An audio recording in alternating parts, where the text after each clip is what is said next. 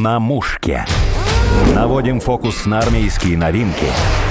Разбираем танки и истребители. Понимаем нашу армию.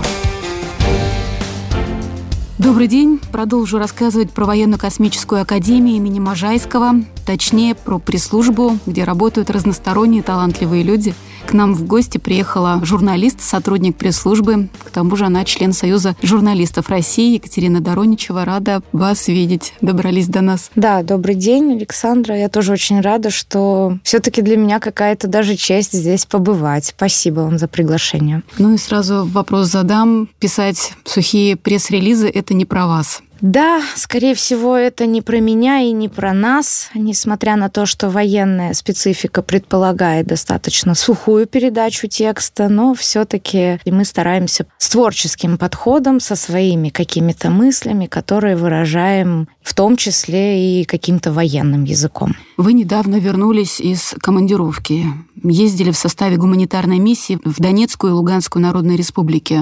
Расскажите ваши впечатления, что это была за поездка? Да, совершенно верно. Это был четвертый по счету гуманитарный конвой, инициированный главнокомандующим воздушно-космическими силами, героем России, генералом армии Сергеем Суровикиным. По его инициативе было все собрано вместе с представителями и бизнеса, и военнослужащими, представителями воздушно-космических сил, частей подразделений. Мы отправились сопровождать гуманитарную помощь, которая заключалась в доставке самого необходимого в медицинские, спортивные, культурные учреждения Луганской и Донецкой народных республик. Само по себе ощущение того, что ты пересекаешь ленту в таком гражданском состоянии, оно, конечно, немного напрягало, потому что не знаешь, чего ждать. Военнослужащие все-таки с этим знакомы, они были более спокойны. Нет, я тоже, конечно, сохраняла спокойствие, но очень ощущалось вот то напряжение, когда мы пересекли пункт, ну, как, знаете, говорят, за ленту заехали. Но все равно я смотрела на людей, они были спокойны, значит, думаю, ну, все хорошо. Мы посетили несколько учреждений,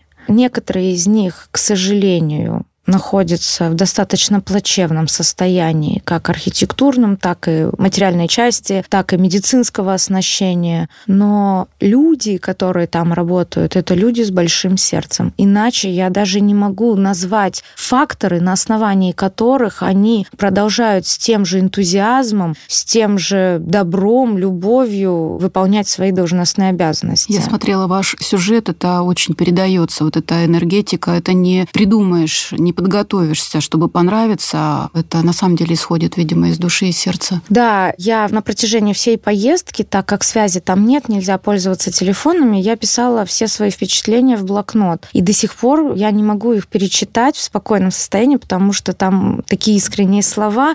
И то, что я увидела в Краснодонском детском доме, нам провели экскурсию для тех, кто приехал туда впервые. И когда я посмотрела на старшего колонны Константина Фролова, который сказал, говорит, вы знаете, говорит, те, кто не был, идите, сходите, вам это будет полезно, но я больше не пойду. Там больные дети, да? Да, там не ходячие дети в основном, дети с нарушениями различного рода, опорно-двигательного аппарата, умственные, много-много медицинских там проблем, это видно в сюжете. Но так как я была и оператором, и журналистом, мне в любом случае нужно было пойти на эту экскурсию. Сердце сжалось, я вот вам честно скажу, потому что мы прекрасно понимали, что та помощь, которую мы привезли, она по большей части помощь медицинскому персоналу. А многим из детей, ну, к сожалению, уже как-то вот ну, не помочь. И об этом говорит сотрудница детского дома, что дети не ходят многие, и им уже не помочь. К некоторым приезжают родители, они какое-то тепло, заботу их все-таки одаривают.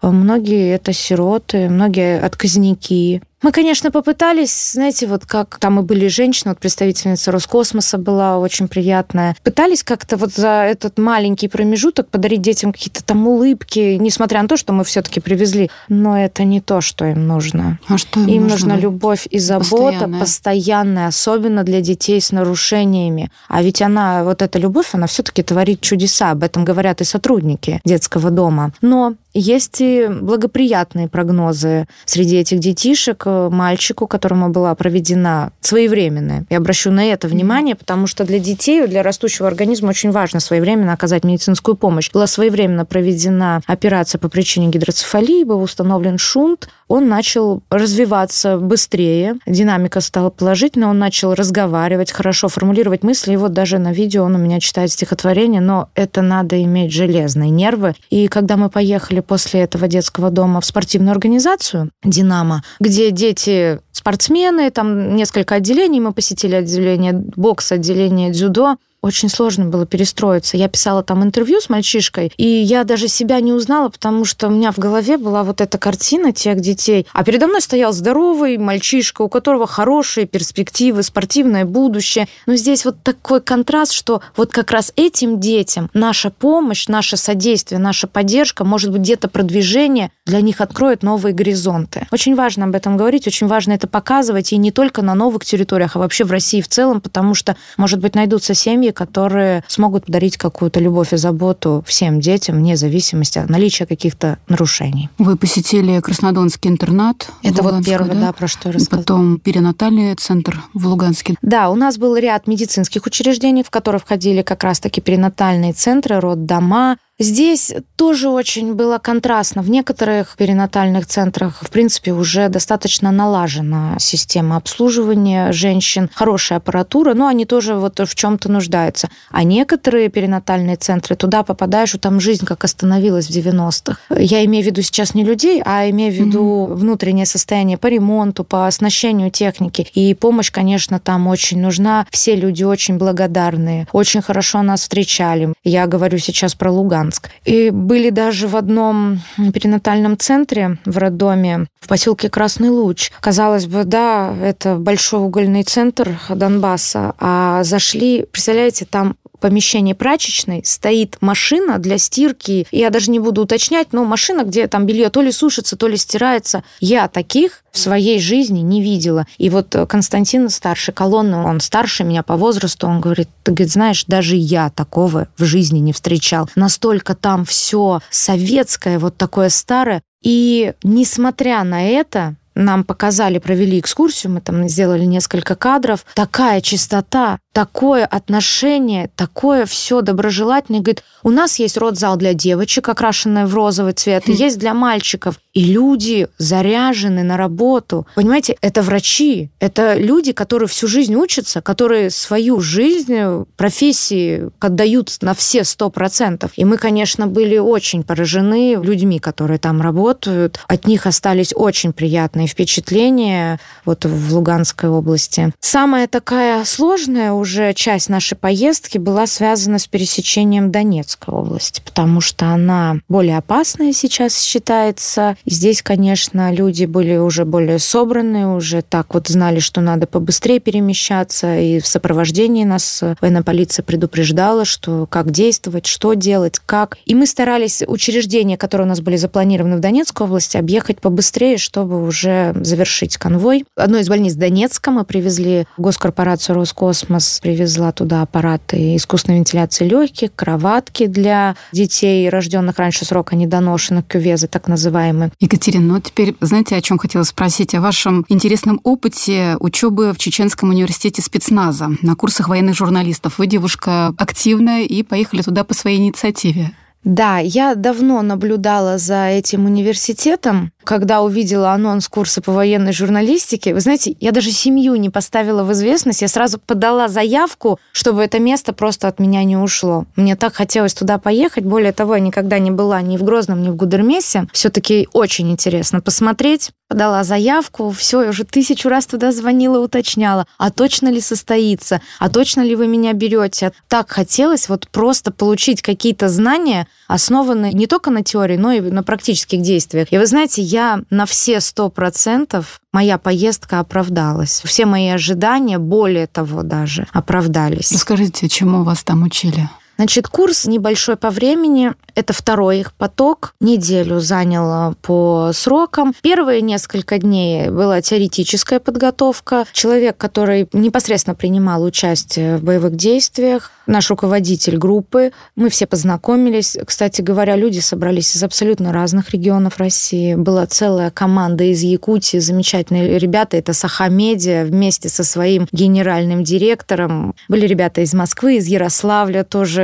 отличные военкоры, которые сейчас также выполняют свои обязанности, с передовой много передают информации, возят гуманитарную помощь. Ну, Москва, да, Орел, такие города. Там еще был сын актрисы Яны Поплавской. Совершенно Клим. верно, я хотела как раз к нему подвести. Уникальный человек с такой энергетикой позитивной, положительной. Его трудно было не заметить. Он занимал достаточно активную позицию на всех занятиях. Очень веселый, как-то так и наш боевой дух поднимал. И участвовал с нами вообще во всех мероприятиях. Никакого ни пафоса, ничего. Такой простой, обычный парень. Вы знаете, коллектив был отличный, ни, никаких проблем, никаких недопониманий. Все действовали как один, ну, как могли, конечно, потому что я уже начала рассказывать, что первые два дня была теоретическая подготовка, нас ввели в курс дела, что, как и так далее, но конкретно журналистской деятельности там практически не касались, потому что были уверены, что мы профессионалы в своей отрасли, и об этом нам рассказывать не надо. Нас вводили в курс дела именно как действовать в составе подразделения, когда заходишь там на желтую, красную, зеленую зону, слушаться беспрекословно военнослужащих, как передвигаться, как отходить, какие основные команды бывают, и что очень ценно, все занятия занятия вся информация была исключительно основана на практике. Это то, что вот наш руководитель Иван, то, что он видел, то, что он сам прошел, то, что он знает, и то, на чем основывались конкретно и его действия в том числе.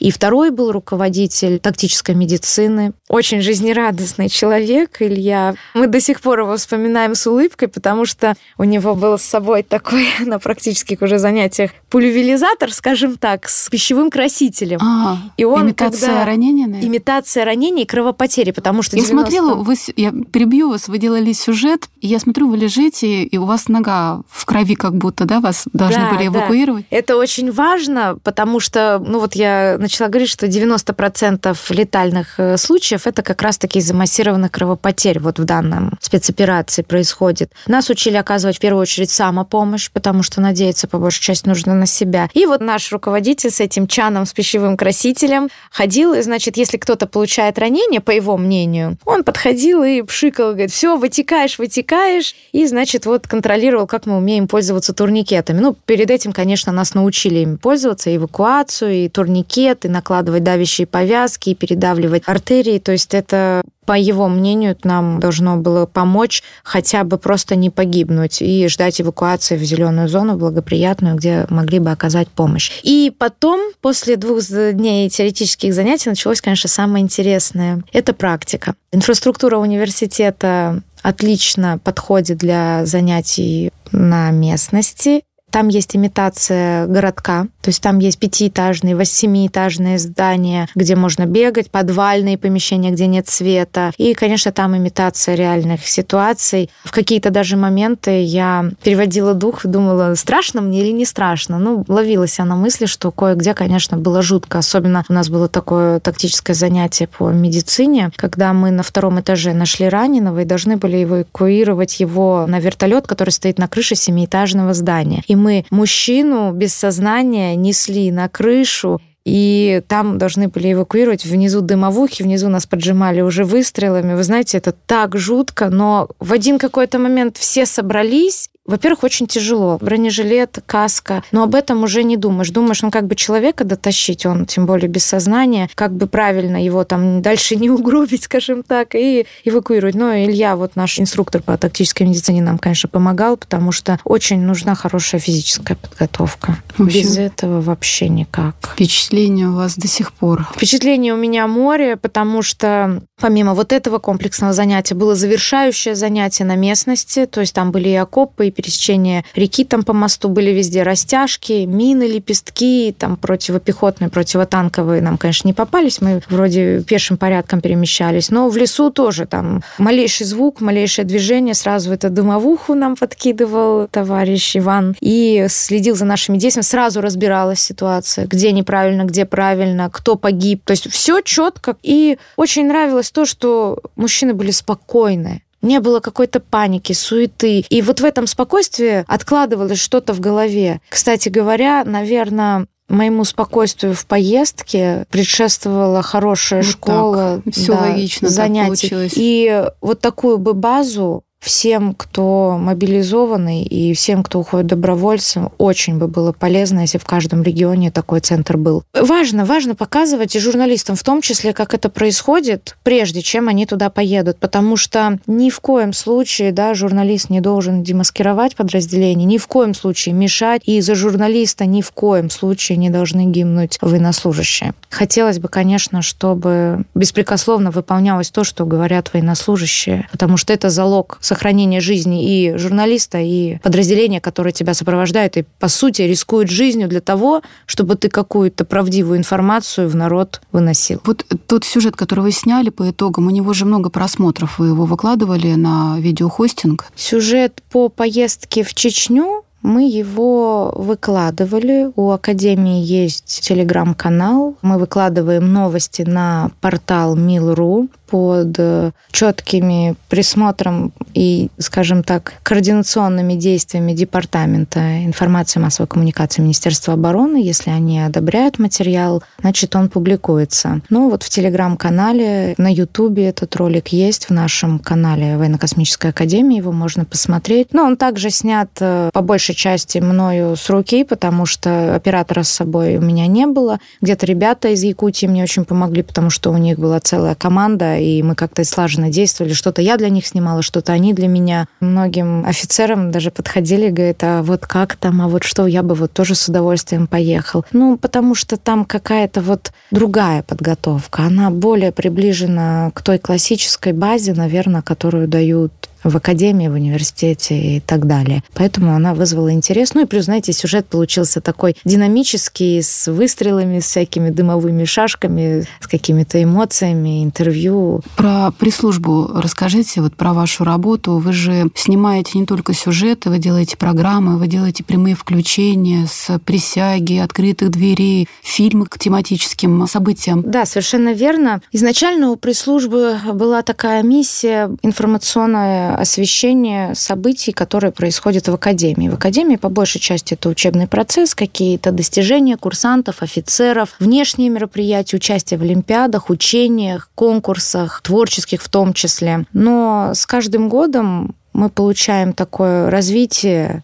это и благодаря командованию Академии в том числе, точнее даже не в том числе, а многое из того, что мы сейчас имеем и делаем, это благодаря командованию, потому что их инициирование по большей части играет важную роль в нашем продвижении, вообще как и журналистов, как и пресс-службы. Изначально мы писали и пресс-релизы, писали статьи, у нас есть газета, у нас есть внутренний телеканал «Альтаир», на сайт выкладывали. Сейчас, конечно, да, сейчас мы делаем прямые включения присяги обязательно, с выпуска офицеров и прапорщиков. Сейчас новый опыт уже вот больше года. Мы делаем прямое включение из дня открытых дверей. Считаем это важным, потому что не все могут приехать, а там полная информация и выступления как начальника академии, так и офицеров, отвечающих за основные службы, которые в наборе участвуют. Многие родители смотрят от начала и до конца, чтобы информацию какую-то подчерпывать. Делаем и авторские материалы. У нас есть цикл передач «Академия в лицах». Мой коллега Владимир Фуфаев ее делает, делает очень удачно. Там мы рассказываем о